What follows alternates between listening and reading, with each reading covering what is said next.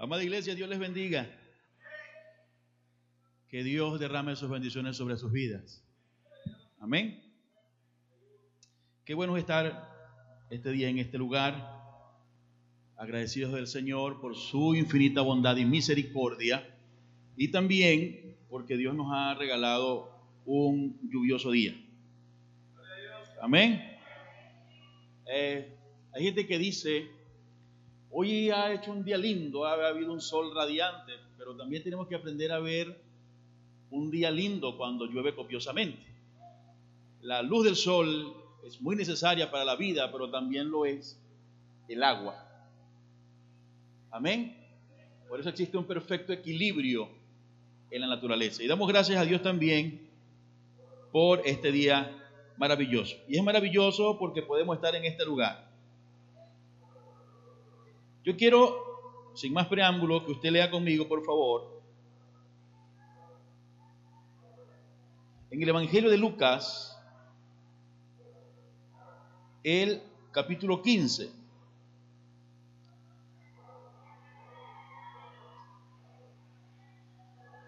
Vamos a leer el versículo 11 en adelante.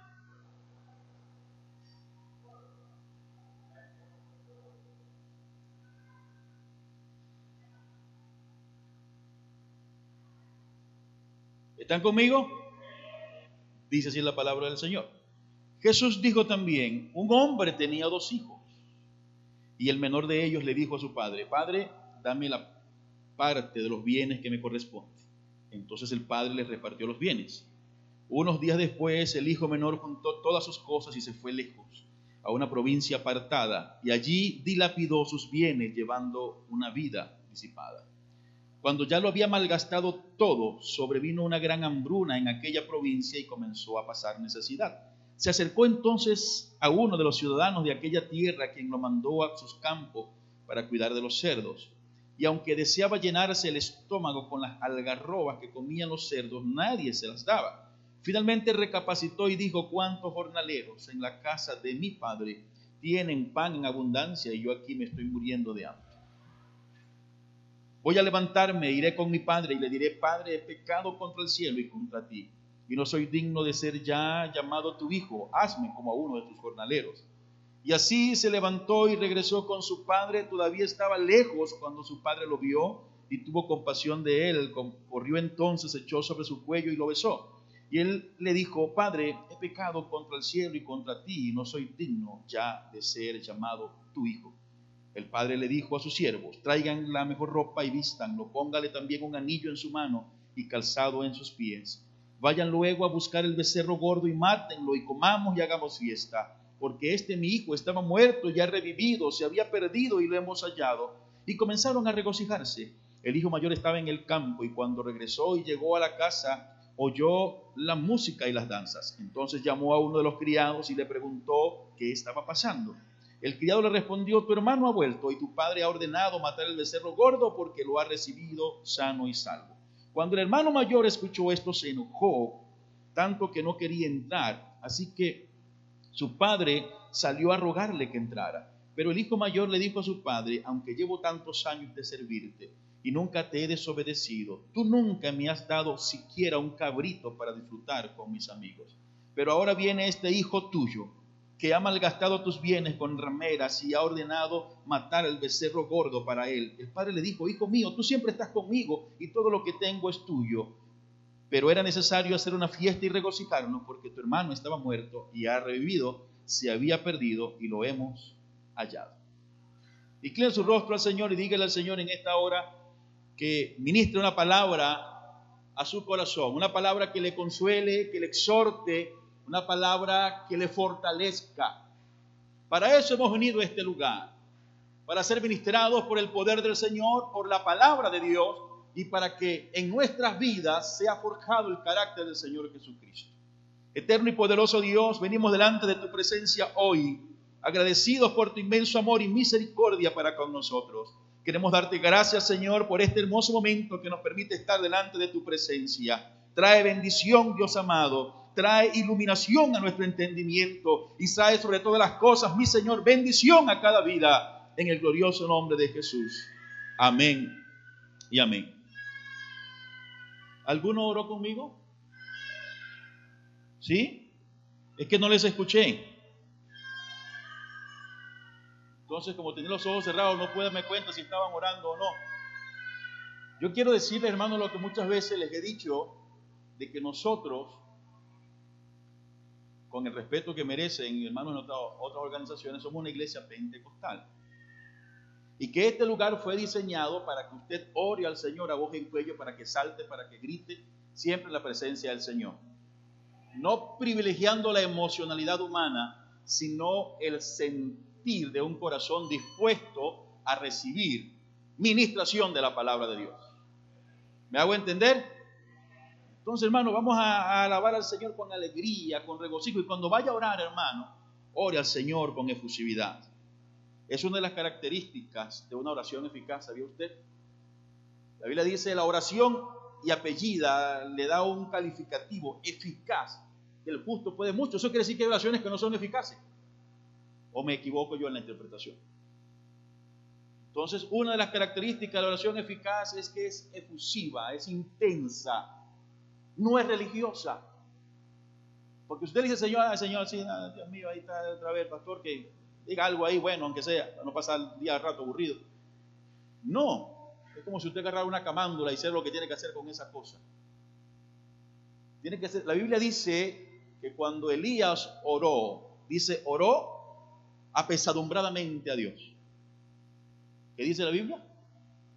Oró fervientemente. Y el término ferviente tiene que ver con fuego, con candela. No estoy diciendo que tampoco el que más grita es el que más encendido está, porque tampoco es la idea pero tiene que ser una oración sentida, amado hermano, en el Señor. Amén. Los que están de acuerdo conmigo, digan amén, por favor. Así que en el nombre del Señor.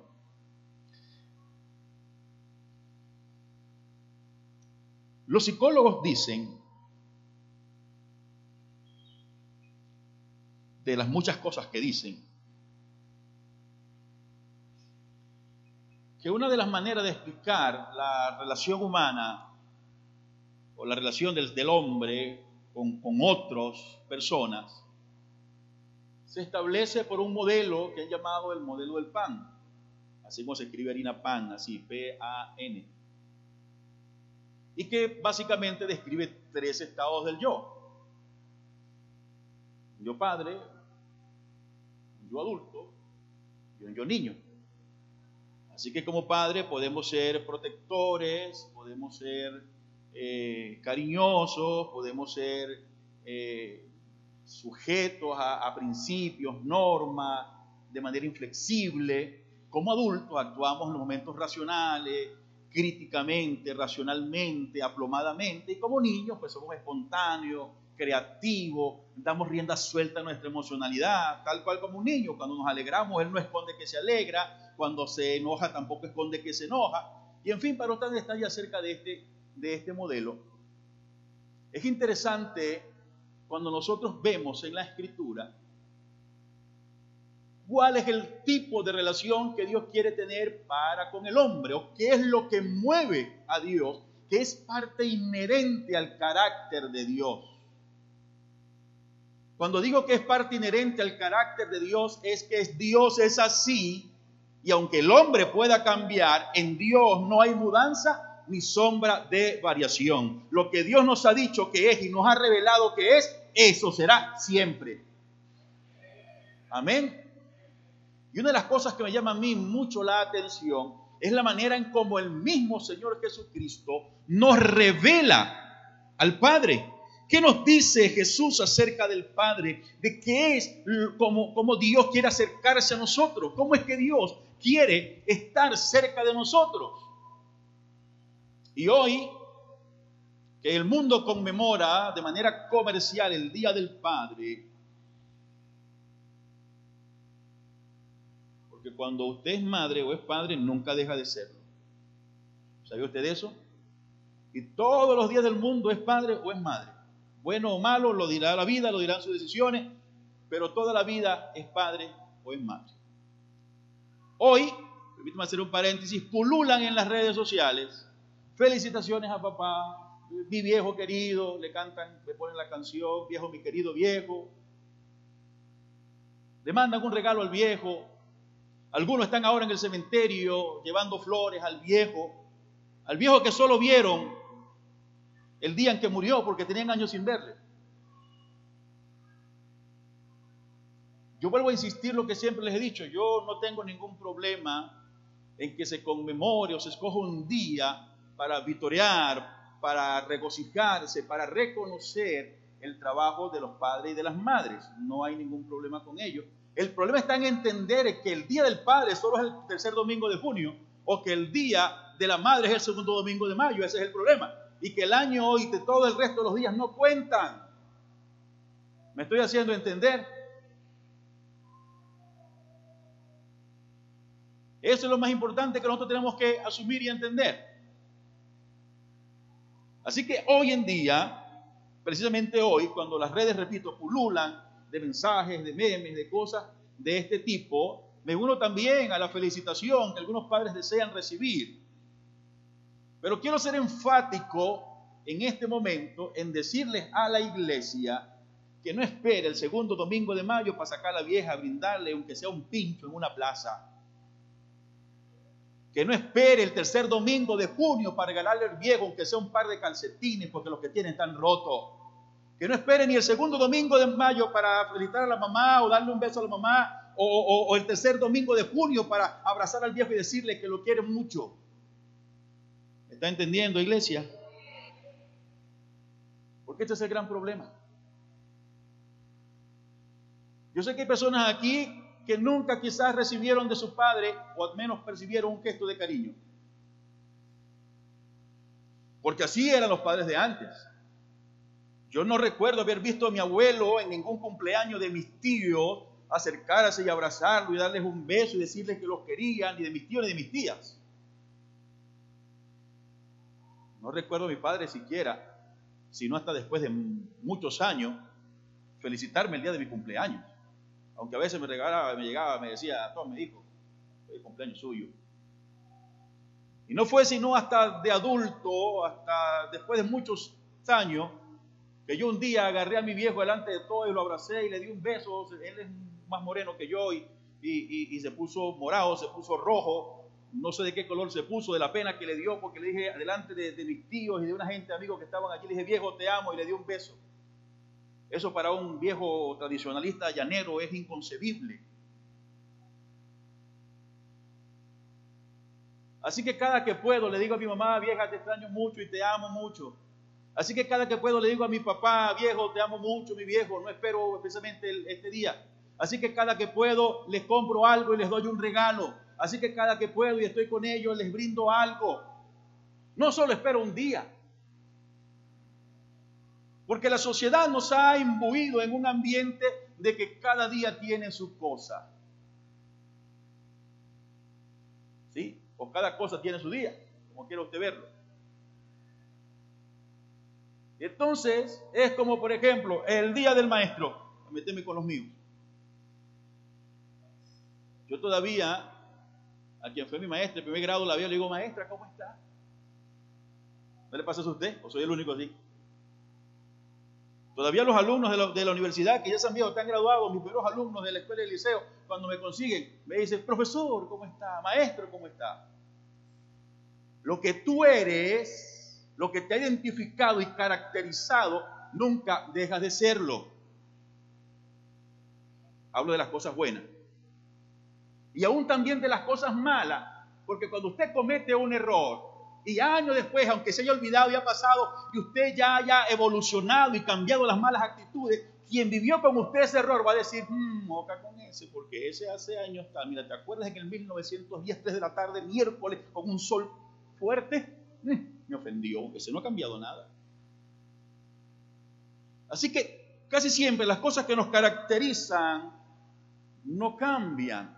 Y esto hablamos desde la perspectiva humana, pero si hablamos desde la perspectiva divina, si entendemos la revelación escritural, si entendemos lo que la palabra de Dios enseña, lo que la Biblia nos ha revelado acerca de Dios, es ahora, será mañana y será siempre porque Dios no cambia. Y hay uno de los aspectos interesantes y esenciales de lo que encontramos en la palabra de Dios que nos revela acerca de Dios es el cuidado paternal de Dios. Es como Dios te mira, es como Dios te ve. Que es algo que mucha gente le cuesta entender, que mucha gente no logra asimilar. En el capítulo 15 del Evangelio de Lucas encontramos tres parábolas. La parábola de la oveja perdida, la parábola de la moneda perdida y la parábola del hijo pródigo. Los estudiosos de la escritura han convenido en los últimos años en decir que esa parábola no debe llamarse el hijo pródigo porque realmente el protagonista de esta narración bíblica no es el hijo pródigo. Se menciona mucho más al padre y lo destacable es la actitud del padre, no del hijo, porque el hijo mismo reconoce y dice, Padre, trátame como uno de tus jornaleros, yo no soy digno de ser siquiera llamado tu hijo. Pero dije, no, no, ya va. Tú eres mi hijo, te recibo como mi hijo y serás siempre mi hijo. Los comentaristas convienen en decir que debe llamarse más bien la parábola del Padre amoroso. Pero este Evangelio de Lucas, en este capítulo 15, nos revela cosas muy importantes. Fíjese bien, lo que está hablando esencialmente del carácter de Dios, de la relación de Dios para con el hombre. Dios no es para con el hombre circunstancialmente padre, no es circunstancialmente niño y no es circunstancialmente adulto. Dios es Dios y lo que Dios te ha dicho que es, será siempre. Y como Dios te ha dicho que te mira, te mirará siempre. Y como Dios te ha dicho que te trate, te tratará siempre. Y como Dios te ha bendecido hoy, ayer te bendecirá siempre. Él es Dios, Él no cambia. Y tú siempre serás su hijo. No importa lo que las circunstancias de la vida te hayan llevado a vivir, no importa los errores que hayas cometido, cuando vuelvas a Dios, Dios siempre te va a recibir y te va a dar el lugar que te corresponde, el lugar de su hijo. Aplauda Señor.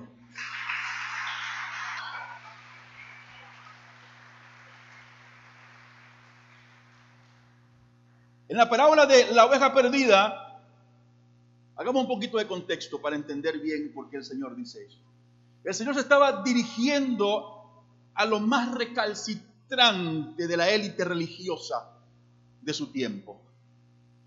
El Señor se estaba dirigiendo a hombres y mujeres que lo señalaban, que lo cuestionaban de pecador, de endemoniado, de falso, de cualquier término que se les podía ocurrir en aquel entonces para menospreciar al Señor, solo porque se juntaba con lo que ellos llamaban publicanos y pecadores y rameras. Así que el Señor no increpa con argumento alguno, sino que increpa al pueblo, a los hijos de Israel, con argumentos que ellos ya conocían, que sabían que eran así, pero solo por su religiosidad habían decidido olvidar.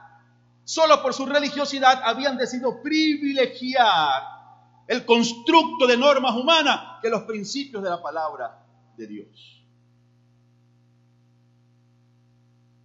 Y el Señor comienza hablándoles de la oveja perdida. ¡Ey! Miren lo siguiente. Había en un redil muchas ovejas, estaba allí el pastor. Y aunque tenía un redil de 100, 99 muy bonitas, cuando se le perdió una, dejó a las 99 e hizo todo lo que tenía que hacer y cruzó lo que tenía que cruzar y fue hasta donde tenía que ir para traer a una sola. Luego habla de la moneda perdida. Había una mujer que estaba en casa, quizás pobre en el contexto, podemos entenderlo, que tenía una única moneda valiosa valiosa, dicen los comentaristas, no dice el contexto claramente. Quizás porque el Señor quiso darles a entender que era, muy pobre y era la única moneda que tenía. Mire, hermano, cuando uno tiene la última moneda, uno la cuida como si nada. Está en Pueblo Nuevo a la una de la tarde, un 15 de marzo, con un sol ardiente y dice, lo único que me quedan son cinco pesos. Con estos cinco pesos compro un poquito, un poquito, una mortadelita y una harina para la cena y me alcanza. Así que me voy a pie, así me tarde dos horas. Perdón la, comparación, pero uno cuida hasta lo último que tiene. Algunos otros dicen que quizás era la moneda que las mujeres usaban en un cinto de 10 monedas como representación de voto matrimonial muy importante en eventos públicos para mujeres casadas en ese entonces. No importa lo que la Biblia, la, causa que el Señor ha querido implicar, lo cierto es que el Señor implica que había una mujer que tenía una única moneda. Se le cayó y se le perdió. Y la mujer volteó toda la casa, permite ponerlo en estos términos, revolvió toda la casa para conseguir la única moneda que tenía, porque era muy valiosa e, por ella. Y nos dice la Biblia que levantó todo, que hizo todo, lo que nos da a entender, escuche bien, que cuando Dios quiere y va a hacer algo por ti, Dios lo moverá todo, Dios lo hará todo, pondrá el mundo patas arriba, si con eso tiene que alcanzarte.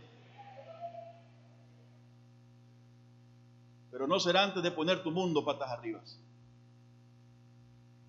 Pero luego entonces nos habla de la parábola del hijo pródigo. Nos habla de la parábola de, que nos narra la historia de aquel muchacho que se fue dejando la protección del hogar. Era una costumbre en Israel que algunos padres cuando querían jubilarse y dejar el oficio familiar a sus hijos, repartieran el negocio en partes. O que cuando suponían era inminente la muerte por la edad o alguna circunstancia, repartieran en vida los bienes. Así que no era nada descabellado pedir los bienes. Yo doy gracias a Dios porque ese tiempo ahora no es. Que los hijos le pidan, Padre, dame la parte de la herencia que me corresponde. Digo, unos sacos viejos que quizás no te queden y unos zapatos que están por allí para remendar, te puedes llevar porque no tenemos mucho que darle. Gracias a Dios nos ahorramos esa cosa, hermano, no tenemos muchas cosas que repartir. Pero era costumbre pedir a los padres la herencia en vida. Y era costumbre pedir la herencia en vida porque los padres asumían, enseñaban a sus hijos de pequeños a trabajar en el negocio familiar. Era también parte de ellos. Así que el hijo pide la tercera parte que le correspondía. ¿Sabe por qué le, le correspondía la tercera parte? Porque al hijo mayor le correspondían dos terceras partes por ser el primogénito. Le correspondían dos terceras partes. Y el resto se repartía entre los demás herederos. Así que el hijo pidió, consideró que era bastante la cantidad de dinero o de bienes que le correspondía como parte de su herencia, la pidió. Ahora bien, yo no quiero hablar ni hacer historia acerca de esto, lo que quiero es narrarle a ustedes la revelación que el Señor Jesús nos da acerca del Padre. Nos dice, oye, cuando un hijo le pide al Padre, el Padre nunca estará dispuesto a negarse siempre y cuando haya razones de peso y justificadas que ameriten tal decisión. Le explico de mejor manera. ¿Por qué el padre accede a darle los bienes y sabía lo que el hijo iba a hacer? Lo suponía quizás, lo entendía. ¿Por qué accede? Uno, porque era su derecho, le correspondía. Y segundo, porque la Biblia dice que ambos eran los padres y se le pidió la herencia, era porque ya tenía edad para administrar la herencia, no se hubiese entregado la herencia a quien era un hijo, así que el padre asume que era responsable. Y el Señor lo acusa cuando dice que estando por allá alimentando a los cochinos, volvió en sí, reconoció y actuó como adulto y dijo, oye, estoy aquí pasando necesidades y en casa mi padre no pasaba lo mismo. Así que, ¿qué nos dice esto acerca del carácter de Dios? ¿Qué nos revela esto acerca de lo que Dios es para con el hombre? Nos dice esencialmente, escucha, amado hermano, que cuando usted se presenta delante de Dios a exponer su causa, cuando usted se presenta delante de Dios a contarle al Señor lo que cree, lo que quiere, lo que necesita, Dios siempre va a decirle cuál es su voluntad, pero será siempre su decisión final decidir qué hacer. Pero la historia apenas comienza allí. Y dice la Biblia, dice la palabra del Señor, que aquel muchacho se fue y en términos de Reina Valera contemporánea dice, dilapidó el dinero. Lo tiró, no le importó. el dinero. Así que malgastó el dinero con todo lo más vano que pudo haber existido en aquel entonces. Y estando en una terrible condición económica, social, se acuerda de que en la casa de su padre los esclavos, los jornaleros, estaban mucho mejor que él. Y tiene un destello de sensatez y dice, yo prefiero ser un jornalero en casa de mi padre que estar fuera de la protección y cobertura de la casa de mi padre. Entonces, encontramos que aquel joven que pide la parte de sus bienes para perderse, para irse, para dilapidarlos sin importar, sin pensar a futuro las cosas que podrían sobrevenirle, sin considerar siquiera, escuche bien, la consecuencia de dilapidar el dinero. Esto se parece mucho a nosotros hoy.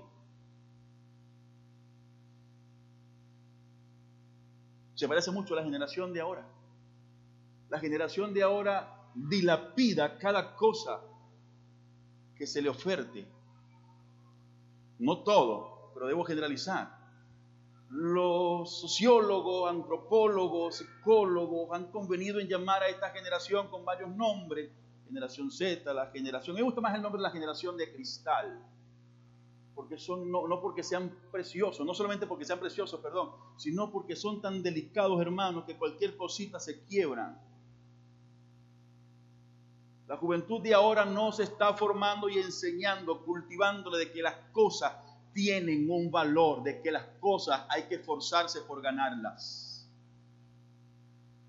De que la vida no es solo hacer, como decíamos en, un viejo adagio, soplar y hacer botellas. De que cada cosa en la vida tiene una cota de sacrificio pero la sociedad, la economía, los modelos económicos del mundo nos han metido en la cabeza de que todo tiene que ser así. Todo tiene que ser así. Los jóvenes en, los liceos y en las escuelas universidades, usted les manda a hacer una investigación o algo y tipean en Google exactamente lo que quieren aparecer. Y si no le aparece una estructura gramatical exacta, lo que uno manda a decir, yo no encontré nada, profesor. No les gusta leer.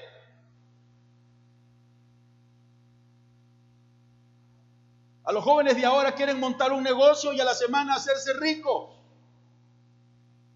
¿Saben qué dice la, estructura de la mentalidad japonesa para estructurar un negocio o en cada cosa en la vida? Dice que un negocio comienza en realidad a estabilizarse después de 10 años de arduo trabajo, de hacer la marca, de hacer el punto, de hacer el lugar, de hacer reconocer. Nosotros no, nosotros queremos y en dos semanas no, esto no está resultado, cierro el negocio, cierro el cuchitil que tengo, ya lo dejo. ¿Cuánto tiempo cuesta?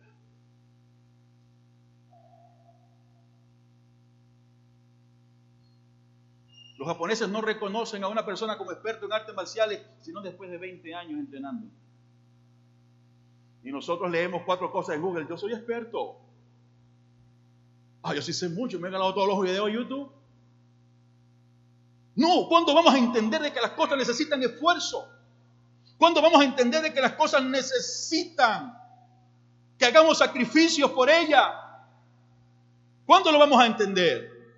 Hermano amado en el Señor, usted nunca va a valorar, nunca va a valorar las cosas que no tienen con sacrificio.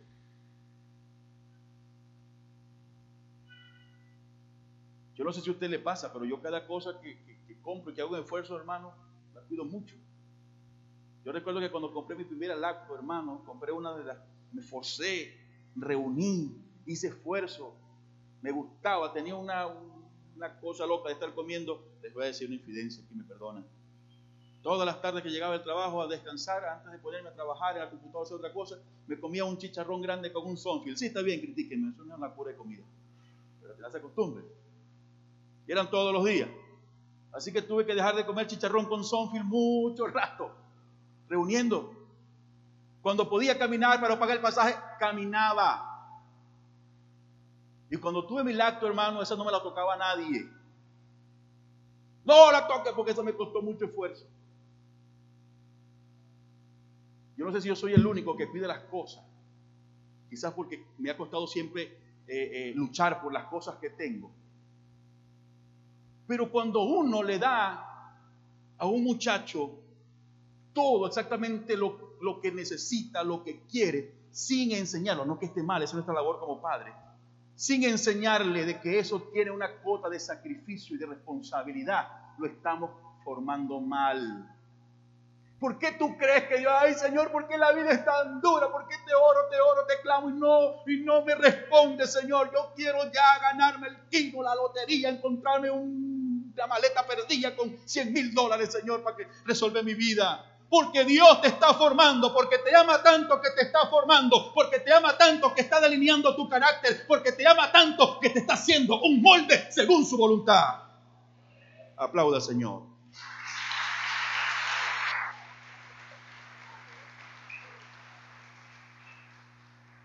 Y si tiene que deshacernos para volvernos a hacerlo, va a ser cuantas veces sean necesarias. Cuantas veces sean necesarias.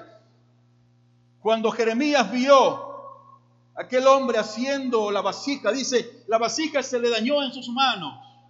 Pero no dice que la desechó, que el barro ya no servía, que la botó. Dice que siguió trabajando en la rueda, la volvió a aplastar quizás para comenzar con sus manos expertas a darle forma porque la primera forma se le dañó. Dios siempre va a trabajar contigo en la formación de tu carácter y de mi carácter para enseñarnos que en esta vida hay que aprender a ser fuerte y sacrificarnos por las cosas, pero que contamos con Él, con su divina presencia y con su poder guiándonos cada día. Algo importante que entendamos. Ahora todo es inmediato. Ahora todo lo queremos rápido. Todos queremos hacerlo. Mire, hermano, cuánto dinero se le ha sacado a las píldoras mágicas para adelgazar. Cuánto dinero. Mire, hermano, yo me río muchas veces porque yo veo que pasan en la televisión una cosa que está alguien sentado y una cosa que se mueve así en los pies. Le mejora la circulación, le cura el cáncer, le quita el insomnio, le quita el estrés, le aumenta la masa muscular, le baja los niveles de colesterol, de triglicéridos, de glucemia, de todo. Nada más que usted sentado haciendo la cosa. ¿Y quién dijo semejante cosa? ¿Y sabe quién la compra? Es que dice, ay, eso es lo que yo quiero. Perder peso, bajar el colesterol, los triglicéridos, sacar los cuadritos del estómago, del, del abdomen, perder estas llantitas que tengo, estos cauchitos, sentado viendo televisión o cosiendo. Ponte a creer. Las cosas necesitan trabajo, esfuerzo, disciplina.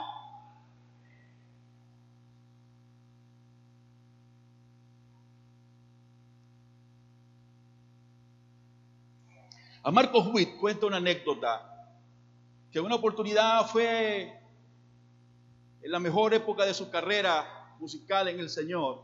Fue a un congreso y estaba lleno de adoradores y de cantantes y de músicos. Y uno de los músicos que estaba allí muy al pendiente en la primera fila al terminar, rápidamente él ve que lo aborda y a saludarle y él dice, es normal que quieran hablar con uno, me, me, me honra que quieran hacerlo, que yo pueda tener algo que decir para ayudar a estos jóvenes, pero me sorprende, dice él, que uno de los jóvenes llegó y me dice, eh, eh, eh Marco, yo, yo quiero cantar como tú, no con el timbre de voz, sino con la misma pasión, con el mismo deseo de servir al Señor, con la misma excelencia musical que tú lo haces. Quiero que me pongan las manos para que tú me unjas con esa misma unción.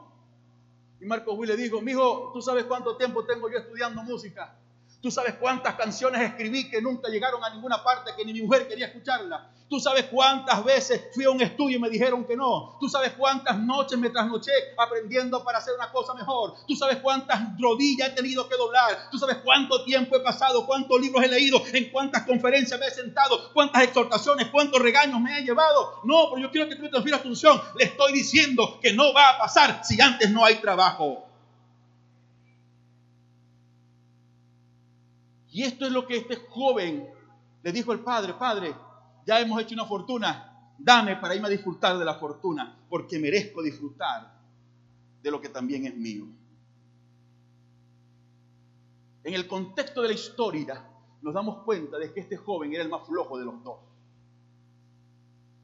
Sencillamente, fue el que abandonó el trabajo, fue el que dijo, me voy a trabajar, me voy a disfrutar, a tomar lo que sea que haya que tomar, a hacer lo que haya que hacer. Y el otro hijo se quedó todos los días trabajando.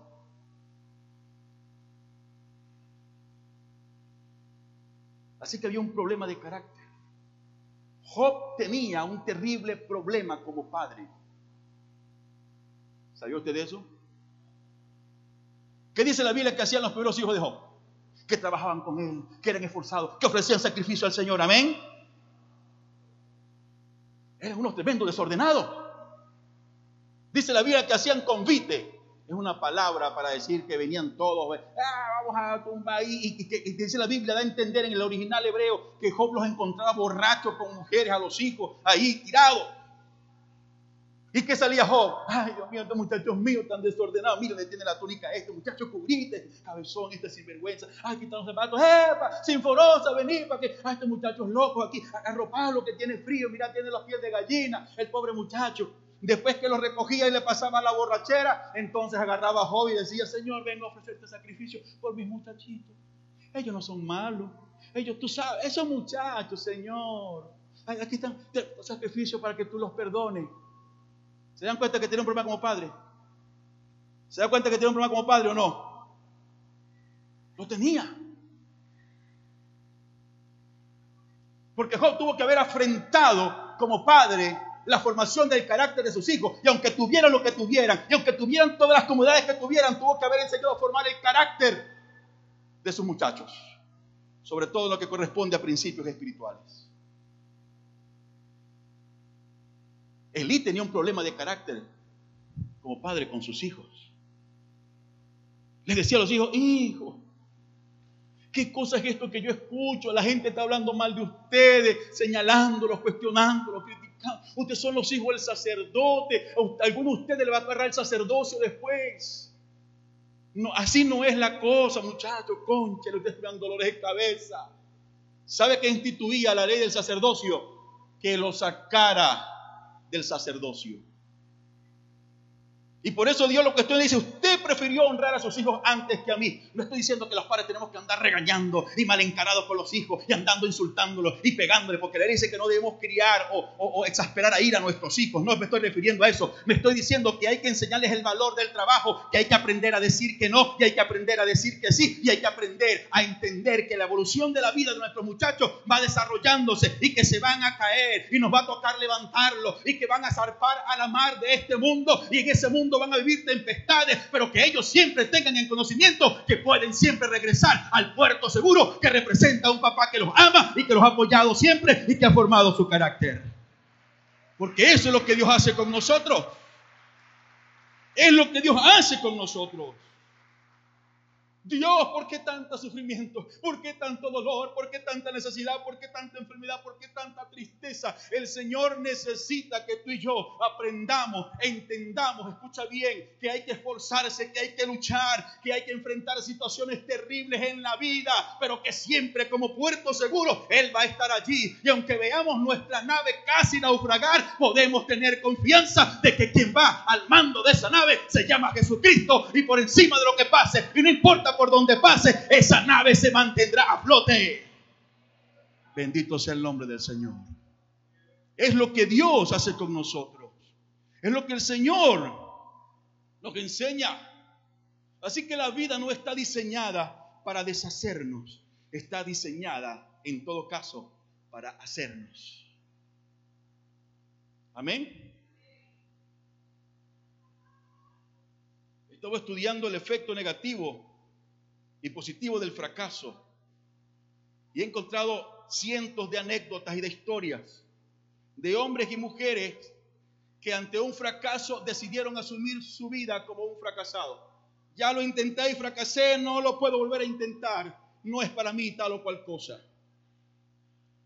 Pero he encontrado historias emocionantes, aleccionadoras, estimulantes, de hombres y mujeres que intentaron algo y fracasaron. Lo intentaron de una forma y fracasaron. Lo intentaron de otra y fracasaron. De muchas maneras y fracasaron. Lo intentaron por una vía y fracasaron. Por otra vía y fracasaron. Por muchas vías y fracasaron. Pero nunca se rindieron porque entendieron que cada fracaso en la vida representaba una lección aprendida de cómo hacer las cosas mejor. Y siguieron adelante y tuvieron éxito en la vida. Por eso es que Dios permite que la vida a veces se nos haga dura. Que la vida se nos haga difícil. Que tengamos que sufrir, atravesar necesidades. Porque Él necesita necesita mostrarnos que Él está con nosotros allí y necesita mostrarnos a nosotros mismos que podamos entender que Él nos ha hecho como hombres y mujeres capaces por su gracia y misericordia. Aplauda al Señor, por favor. Aleluya.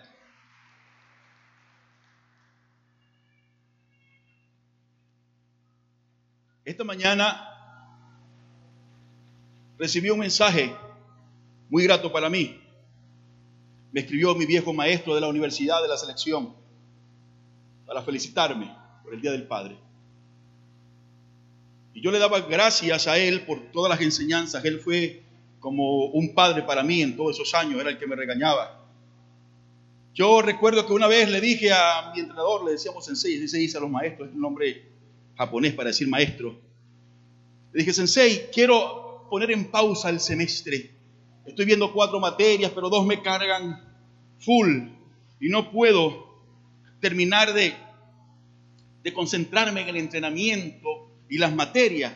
Y no quiero dejar de entrenar porque tenemos varias competencias exigentes.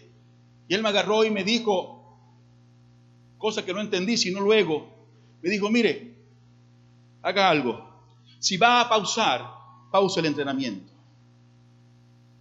Yo pensé que una, una algo capcioso.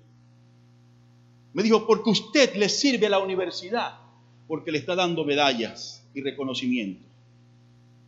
Pero si usted se lesiona hoy, se enferma hoy y ya no le puede dar medalla, le quitan la beca, le quitan los beneficios y habrá perdido el tiempo. Así que mejor saque su título. Saque su título que lo demás puede esperar.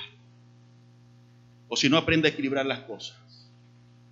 Así que le daba gracias por el entrenamiento.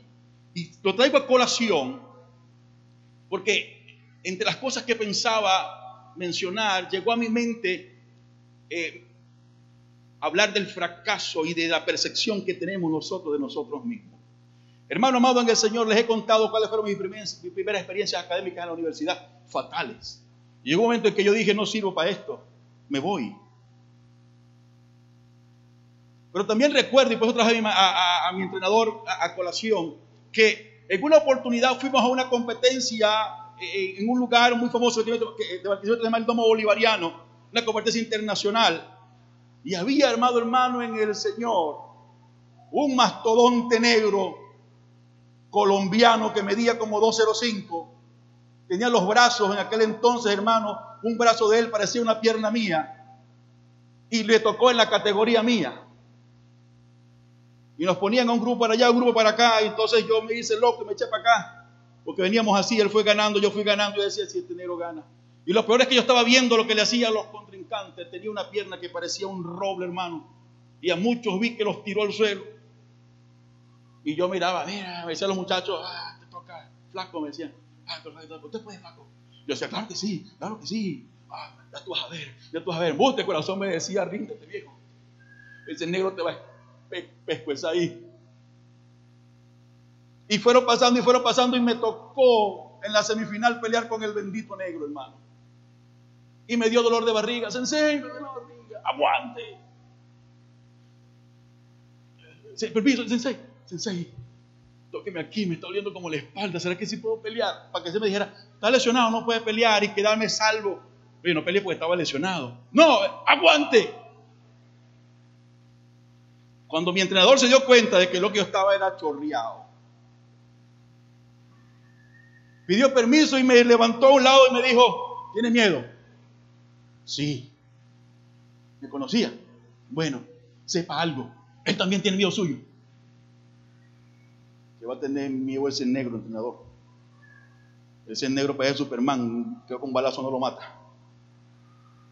También tiene miedo. No lo ve como lo mira. Y él miraba así el negro, yo también lo miraba así. Él también tiene miedo. decide aquí, o lo enfrenta o nos rendimos. Pero todos son los que se rinden. No lo he entrenado para que se rinda. No lo he entrenado ni enseñado que las cosas son fáciles. Así pierda de lo mejor. Así lo mayuguen de lo mejor. Pero párese ahí como un varón y enfrente lo que tenga que enfrentar, caramba. No podía echar para atrás ni para nada. El muchacho, vamos, vamos, vamos. El negro me ganó. No, no le gané. No, que, ay, la historia ahí. El pastor lo derribó y lo tumbó. No, no, el negro me ganó. Metió dos patadas, hermano, que todavía me duelen cuando me acuerdo. Pero también le di lo suyo. Tampoco fue que me masacró. Pero enfrenté mi temor. Luego me tocó volver a enfrentar el año siguiente. Ya estaba tranquilo. Si tú no enfrentas las circunstancias de la vida con aplomo, escucha bien, te van a subyugar, te van a dominar, te van a destruir. Necesitas enfrentar cada adversidad con un pensamiento claro. lo primero que define ese pensamiento es, Dios está conmigo, Él va adelante, Él tiene control de la situación y lo que yo tenga que enfrentar, por duro, por triste, por incomprensible que parezca, lo enfrento porque Dios está conmigo. Y aunque ande en valle de sombra de muerte, Él estará conmigo. Lo otro que define ese pensamiento es, Dios me está permitiendo esta prueba para sacar lo mejor de mí.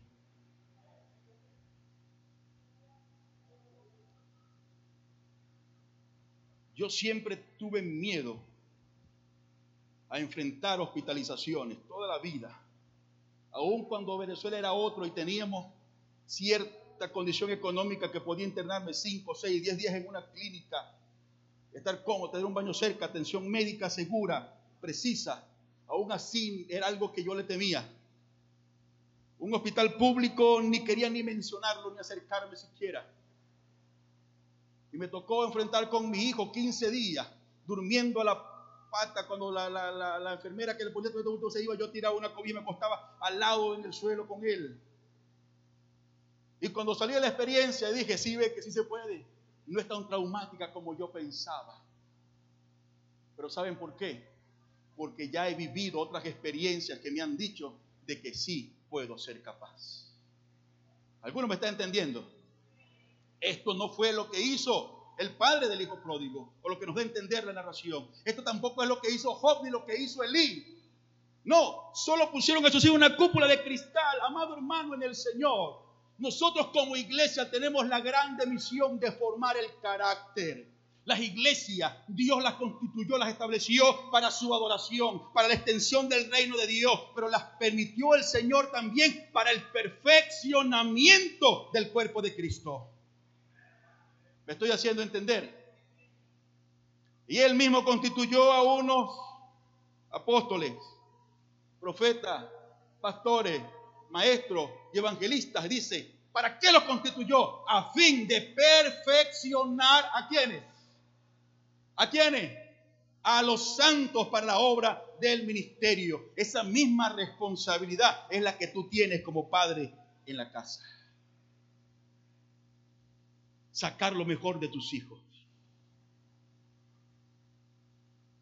Duele, entristece, frustra, aira, golpea, porque nosotros también se lo decimos a nuestros padres. ¿Quién de los que está aquí nunca le hizo pasar una, mal, una rabia a su papá? Si alguno está aquí que nunca, que se acuerde de verdad y tenga decir, yo Señor, hermano, lo mandamos para el cielo. ¿Quién de los que está aquí en algún momento no le hizo pasar un momento de vergüenza y bochorno a su padre? En la escuela, en el liceo, con el vecino, con la vecina. Hace muchos años me metí en un tremendo problema por andar de saliva.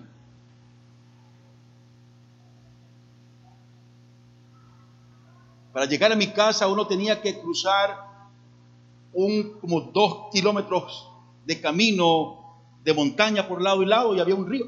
El río quedaba cerca de la casa. Y yo llego y voy pasando y había un lugar que llamaban Paso de los Hombres. Y escucho ruidos y bullas, reconozco la voz de mi hermano.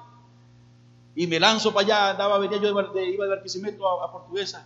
Y sí, consigo a mi hermano, mis primos, familiares, amigos. ¡ah! Estaban haciendo un sancocho de gallina. Yo venía muerto de hambre. Estaba sudado, estaba cansado. Me ofrecieron sancocho de gallina. Comí sancocho de gallina. Como a las cuatro llegué a la casa con todos ellos, la olla y lo demás y todas las cosas. Como a las seis se formó el salampamplán en la casa. Porque la gallina que me había comido era de una prima.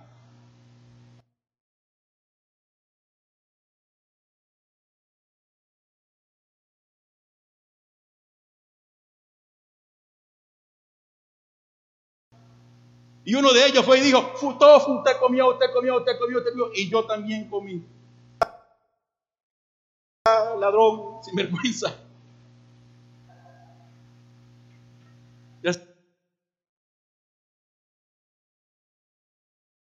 Y después era el cuento, y después el pastor, venga para acá, mijo, ¿cómo es eso que están de roba gallinas en el pueblo? No, pastor, mire que yo venía y me metí la cosa, igualito, igualito, usted lo tiene porque andaba, pregunte de qué se Bueno, pues, entonces imagínese le pregunto a cada restaurante que entro, ¿de dónde mató esa vaca?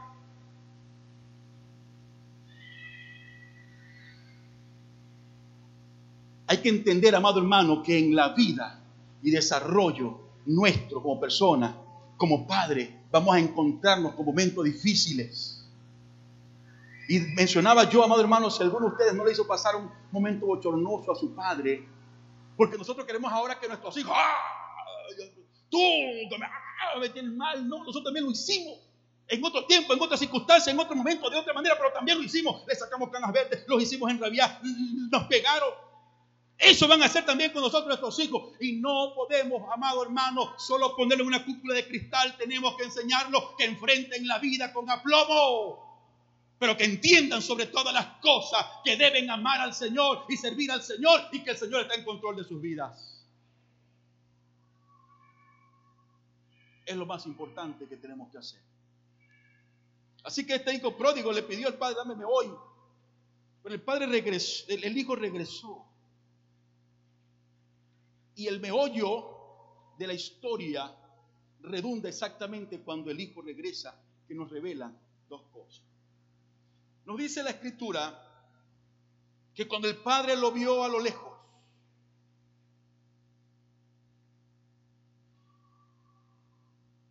¿lo tienes allí?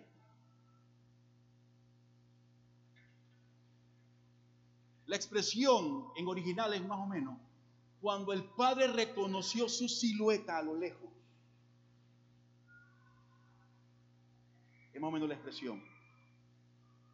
Porque Jesús quería darle a entender de que todos los días ese viejo se paraba en el único camino que daba a su casa para ver si alguno de esos que venía por casualidad transitaba ese camino, un día vería aparecer la silueta de su hijo. ¿Y por qué la Biblia dice en el original que es más o menos la silueta? porque obviamente el padre reconocía y sabía que quien iba a regresar no iba a ser el mismo, quizás venía más barbudo, quizás con el cabello más largo, más viejo, más delgado, con una ropa con la que no se fue. Pero dice la Biblia, cuando él vio su silueta a lo lejos, ni siquiera es que, ¿a qué será? No, no, ¿qué, ¿qué, te parece a ti? No, es que se parece, camina igual, pero no, no, no, no, no sé. Cuando él solamente a lo lejos, que se asomó, vio la silueta, lo reconoció. Ese es mi hijo. Algunos están entendiendo la verdad espiritual detrás de esto. No importa cuánto te haya desdibujado la vida, no importa cuánto te haya golpeado, no importa cuántas cicatrices te haya dejado, si Dios te ve a lo lejos, va a reconocer tu silueta porque tú eres su hijo. Aleluya. Pero dice además interesante la Biblia que solo se menciona esta expresión cuatro veces y aparece exactamente cuatro veces en la escritura. Fue movido a misericordia. La menciona una vez en el Antiguo Testamento y tres veces en el Nuevo Testamento. Todas en palabras del Señor fue movido a misericordia. Una de ellas está aquí. La otra, la parábola del samaritano. Dice que cuando vio la necesidad, fue movido a misericordia. ¿Qué fue lo que este padre no hizo? Y que nosotros a veces, como iglesia, como líderes de iglesia, como hermanos mayores en la iglesia, a nivel espiritual hablo, como padres seglares, en una familia hacemos, lo que este padre no hizo, no hizo fue echarle en cara a sus hijos o a su hijo su error. Cuando lo reconoció, dice que lo vio a lo lejos. Le dijo, le dijo, le dijo, Padre, esta es mi condición. No merezco ser llamado tu hijo. Me equivoqué tanto. Hice tantas cosas malas. Te abandoné, te dejé. Y no merezco ser llamado tu hijo. Y no te estoy pidiendo que me recibas como tu hijo, porque quizás tu amor por mí se haya agotado, quizás te decepcioné, te, te, te airé tanto con mi actitud, mi forma, con lo que hice, que, que no merezco que me ame. Pero si quieres reconocerme al menos como una persona más y ponerme como uno de tus obreros, yo estaría muy contento porque aún así estaría mejor. Así que el padre comenzó, ah, regresaste sin vergüenza. Ah, ¿quién te manda? Yo sabía, yo te dije. Pero tú no, tú me haces caso. No, tú hiciste con lo tuyo. Ahí está. Chupe, pues, chupe, como dicen aquí. Agarre, pues, lo que le toca. No. Porque el padre vio que si el hijo regresaba era porque estaba arrepentido. ¿Y qué le dijo el padre? Le dijo, hijo, eh, tienes razón, chico, cuéntale porque hiciste broma. Dijo, tú no sabes cuántas noches estuve llorando por ti, cuántas noches desvelado, muchacho sin vergüenza, muchacho cabeza loca. Yo no te quiero aquí, es más, no sé, déjame pensarlo. No, el padre inmediatamente llamó al criado y le dijo, tráiganle ropa nueva, una ropa que él merezca. Póngale un anillo de autoridad porque es mi hijo. Póngale zapatos porque quizás venía descalzo. Y hagan una fiesta para que todo el mundo sepa aquí que mi hijo ha regresado.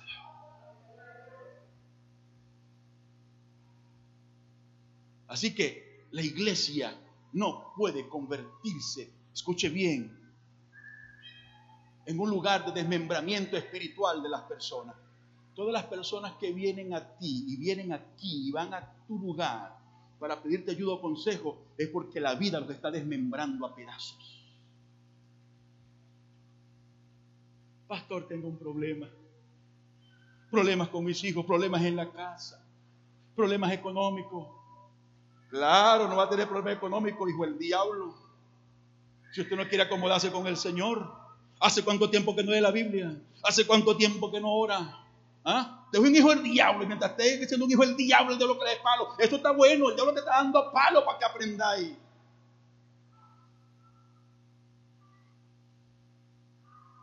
La gente dice, oye, salí con un dolor y, llegué con un dolor creyendo que me iban a algo para quitarme el dolor y, salí con cinco más porque me cayeron a porracha. Es como que usted llega a emergencia, un politraumatizado que tenga golpe, que se cayó en la moto, está golpeado por todos lados, y el médico diga, mire, denle, denle ahí por la cabeza a ver si, si, reacciona.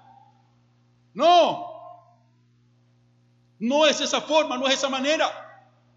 La iglesia tiene que convertirse en un lugar de sanidad y liberación espiritual para cada persona que la necesita. Usted tiene que convertirse en un agente de liberación espiritual por la gracia del Señor para todo el que necesita un consejo.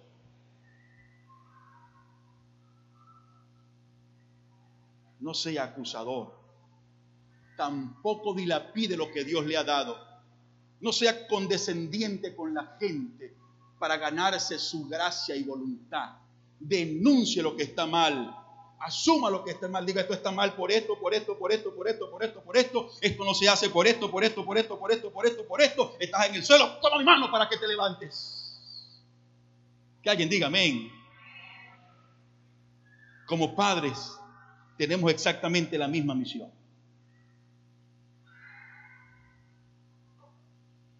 No podemos obviarla, no podemos dejar de hacerla, de formar el carácter de nuestros hijos y para ello es necesario entender de que tenemos que estar con ellos para cuando ellos se caigan poder levantarlos y ofrecerles nuestra experiencia.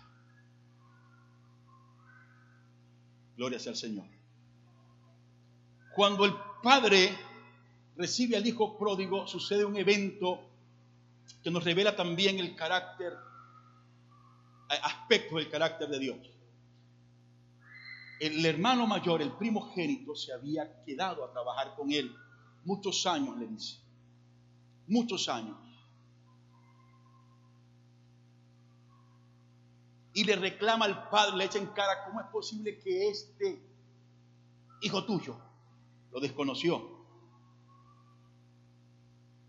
Le dijo al padre, ese hijo tuyo.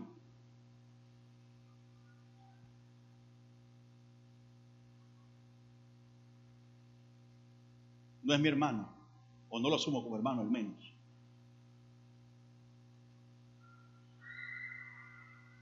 Gastó todo lo que le habías dado.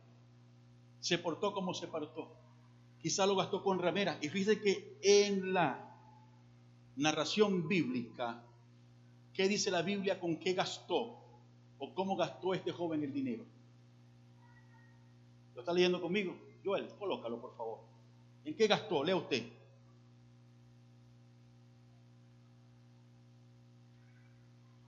No, al principio. Cuando dice que se fue, ¿en qué gastó el dinero?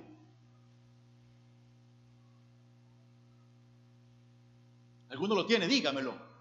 Para saber que llegue más conmigo aquí.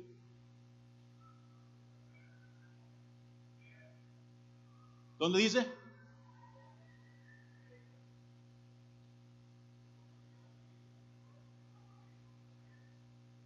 Vivió, después viene viviendo perdidamente. ¿Qué estás leyendo?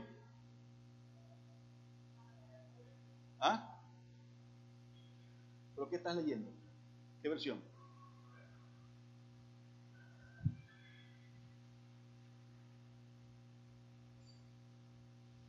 15, 11.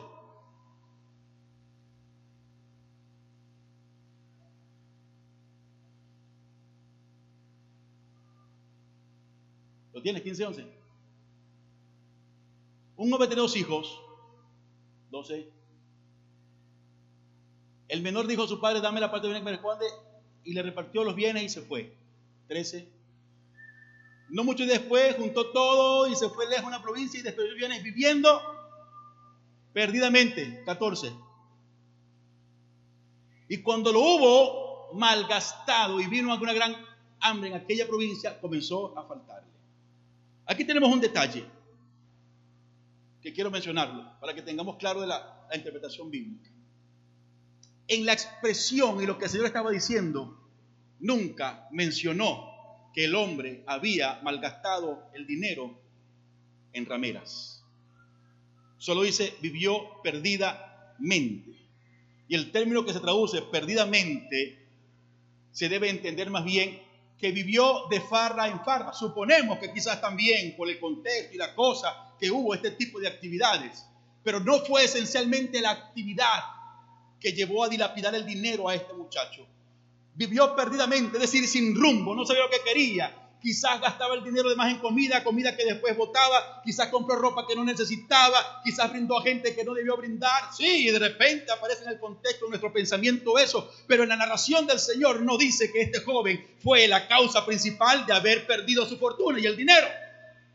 Eso lo trae a colación el pensamiento de su hermano. Es la primera vez que aparece. Dice, sí, seguramente gastó eso. No dijo en fiestas y con los amigotes que tenía. No, hermano le pensó, ay, en rameras. Un comentarista dijo, el hermano proyectó lo que él quería hacer. Y eso fue lo que pensó. Pero la narración del Señor lo que dice es que vivió literalmente como alguien sin rumbo en la vida, no sabía qué hacer. Es como cuando usted agarra plata con un joven adolescente. Si usted quiere saber eso, amado hermano, en el Señor, dele 300 dólares a su hijo de 12 años y le diga, vaya para el centro, hágalo para que usted vea que con cuánta locura llega a la casa. Y sin necesidad de haber tocado a alguna de estas chicas.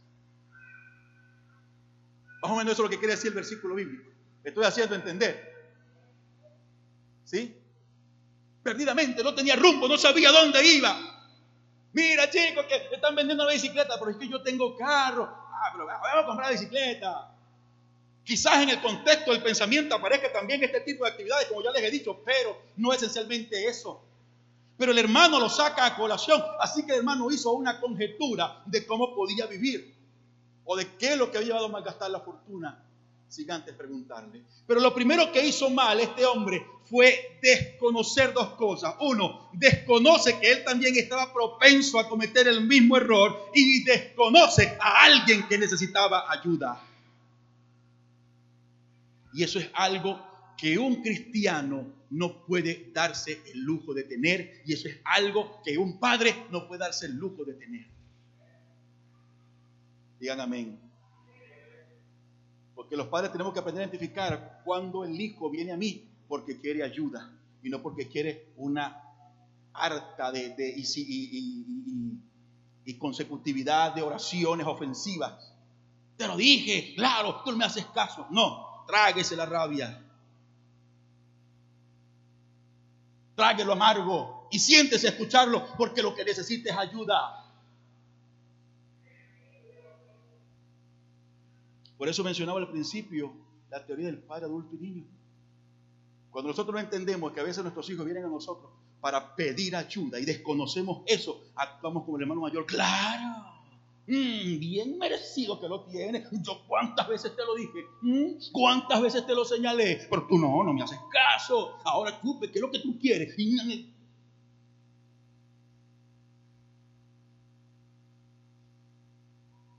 Nos pasa todo. Pastor, yo no, jamás he sido el padre más ecuánime.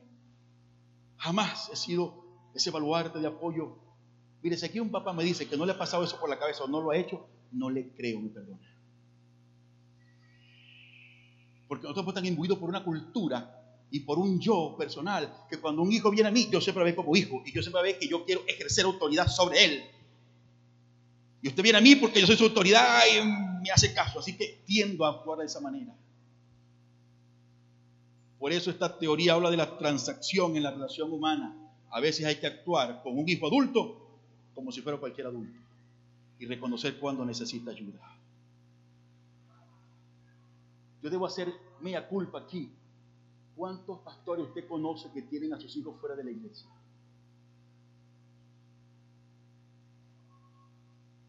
¿Mm?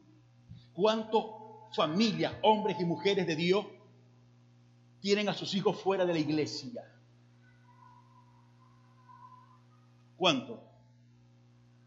Muchos. Sucede, amado hermano, porque a veces, no a veces, casi siempre actuamos solo como padres.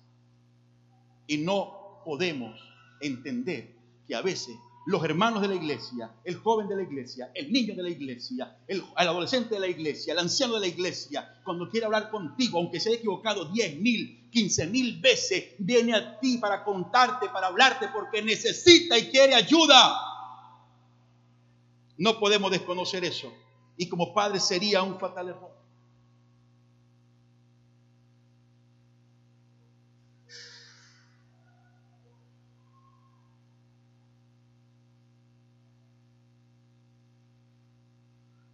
Cuando yo no seguí lo que mi padre quería para mí, yo sé que lo decepcioné. No me lo dijo de una manera, me lo dio a entender claramente. Pero sé que lo decepcioné. Y él no logró entender que lo que había escogido, aunque a él no le pareció inicialmente, no iba a dañarme en la vida, porque también escogí una profesión. Hablo de, la escogencia de mi profesión y quería que yo fuera no profesor, sino otra cosa. Tiempo después lo entendió. Y escuche bien, a una de las primeras personas que le dije que iba a renunciar a los trabajos que tenía a nivel secular para venirme a pastorear para acá fue a mi padre. Y aún, estamos hablando de hace casi unos años atrás, Aún después de eso, volvió a increparme como padre. Pero bueno, chico, ¿qué te pasa? Hacia la papá. ¿qué te pasa? ¿Estás loco? Eh? Ya te vas a jubilar. ¿Cómo vas a terminar eso? Entrega eso. Es más, pastor, ¿para qué? Puede ser pastor y puede ejercer las dos cosas. Ya lo has hecho antes. No estoy de acuerdo con eso, chico.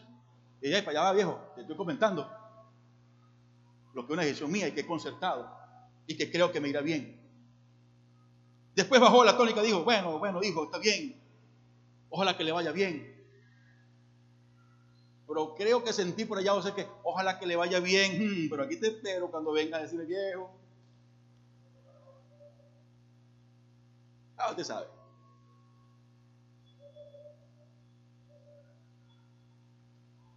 Yo quería comentarlo con él porque es importante. Era para mí importante que él supiera eso. Porque parte de esa formación también fue producto de ese esfuerzo. Y no solo podía desconocerlo así como así, que sí que quise en reconocimiento lo que había hecho, comunicarle. Y me increpó como padre, no como adulto. Me estoy haciendo entender. No lo vamos a dejar. Vamos a tener esas reminiscencias en nosotros. Van a llegar, van a aparecer. Van a, van a florecer en nosotros. Yo les pido, amada iglesia, en el nombre del Señor, de que quien sea que venga a usted pidiendo ayuda, lo reconozca por dos razones. Uno, porque usted también es humano y puede caer en lo mismo. Y dos, porque viene usted porque necesita ayuda. Tiéndele la mano. Y no estoy diciendo que no provoque caerle a cocotazo, ¿no? Eso es otra historia. Son dos cosas muy diferentes. Así que este hermano mayor actuó según la nominalidad le indicaba que actuara. La norma dice esto y hay que aplicar la norma.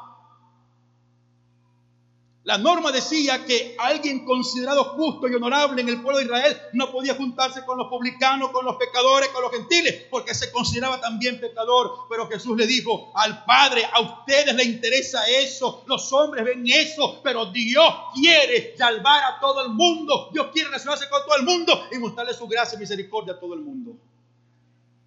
Lo otro que el hijo, el hermano mayor del hijo pródigo hizo fue desconocer, no meritar, más bien demeritar lo que, lo que tenía en casa del Padre. Solo porque le dijo, he estado contigo tantos años, ahí, ahí, ahí, ahí, trabajando, trabajando, trabajando. Nunca me comí una gallinita, chico, del corral.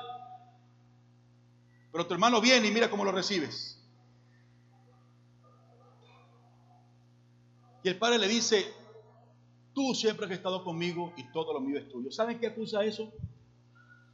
Acusa que este hombre no estaba con el padre porque tenía deseo y voluntad. Porque le placía ayudar en la casa del padre. Porque era para él gustoso trabajar en la casa del Padre. No, trabajó de manera religiosa, es decir, me toca porque me toca y no puedo hacer más nada. Y se lo echó en cara al Padre. A Dios no le gusta que le sirvamos en estas condiciones. Nunca le sirva a Dios solo porque no le queda de otra.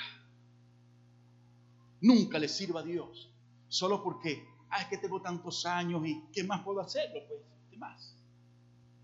Ah, si nadie lo hace, pues yo lo hago. Al fin no es tampoco tanta la carga. Nunca le sirva a Dios porque alguien le dijo, ocúpate de esto o de aquello. No, no importa cuán fastuoso parezca la responsabilidad que le dan. Siempre que usted vaya a servir a Dios, hágalo porque usted quiere, porque usted desea glorificar y honrar al Señor. Hágalo porque le gusta.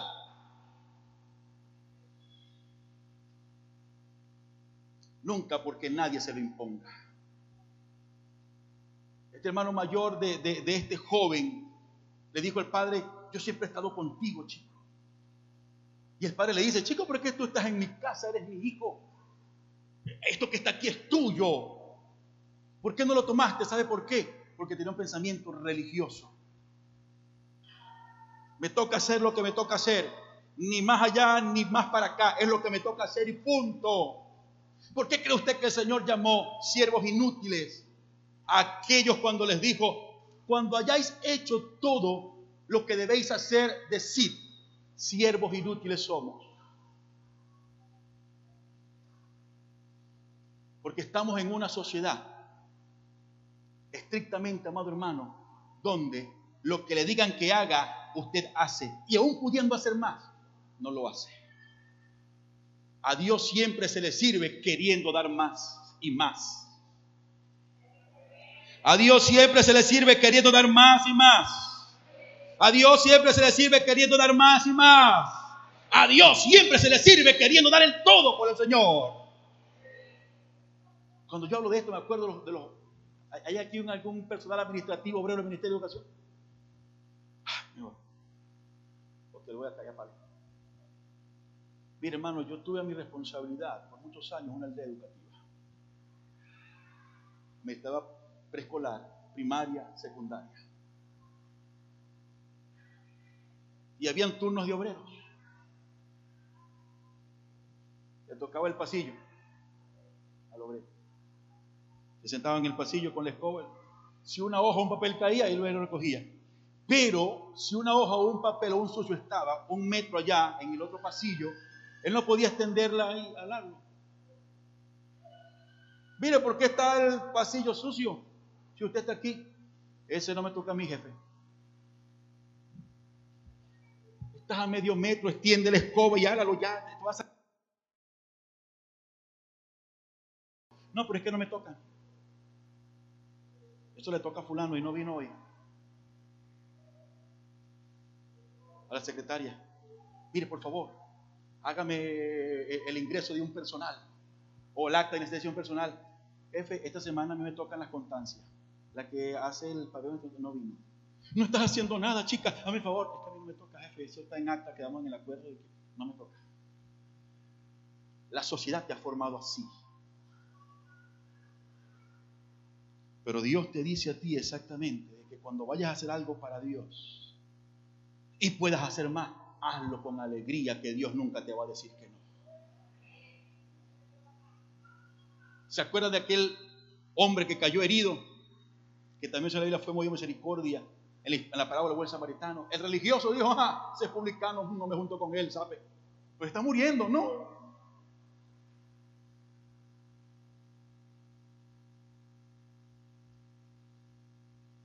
Pasó el levita. Mm, mm, mm. No me toca a mí, que le toca a su gente. Y pasó un samaritano, alguien que ni siquiera se esperaba ese gesto. Digo, yo si lo cargo, fue de misericordia, lo agarró, lo tomó, lo levantó. Hizo más allá de lo que le correspondía. Así se le sirve al Señor. Como creyentes, como cristianos, debemos siempre dar para Dios más allá de lo que nos corresponde.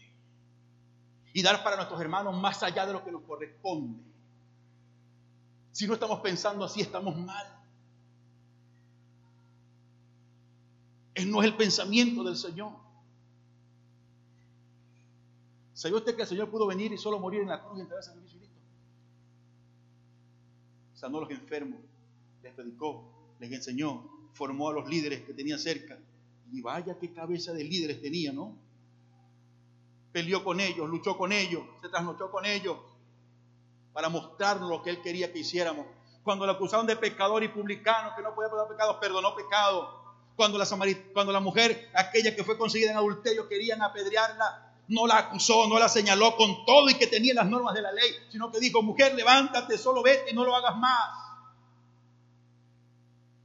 Siempre quiso dar más el Señor, nos enseñó que hay que dar más.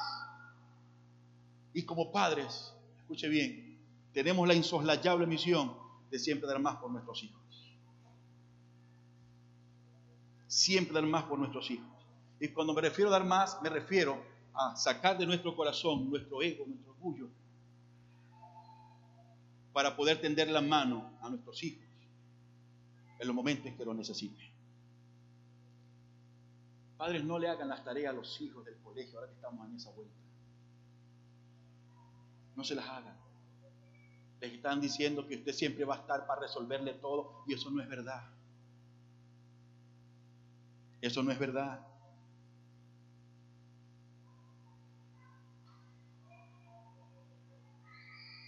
Padres, no le quiten la responsabilidad a los hijos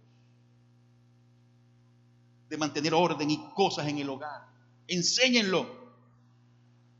Sea una gota de agua que diga, mira, eso está feo, eso está sucio, recoge los zapatos. Enséñenlo. No le quite la oportunidad a sus hijos de poder emprender y alzar el vuelo, diciéndole, mm, yo vuelo contigo y te arrastro. No, porque usted no siempre va a volar con ellos. Ahora usted puede volar y quizás puede llevarlo bajo sus alas, pero un día sus alas se van a cansar y van a ser las alas de sus hijos la que tengan que remolcar a usted.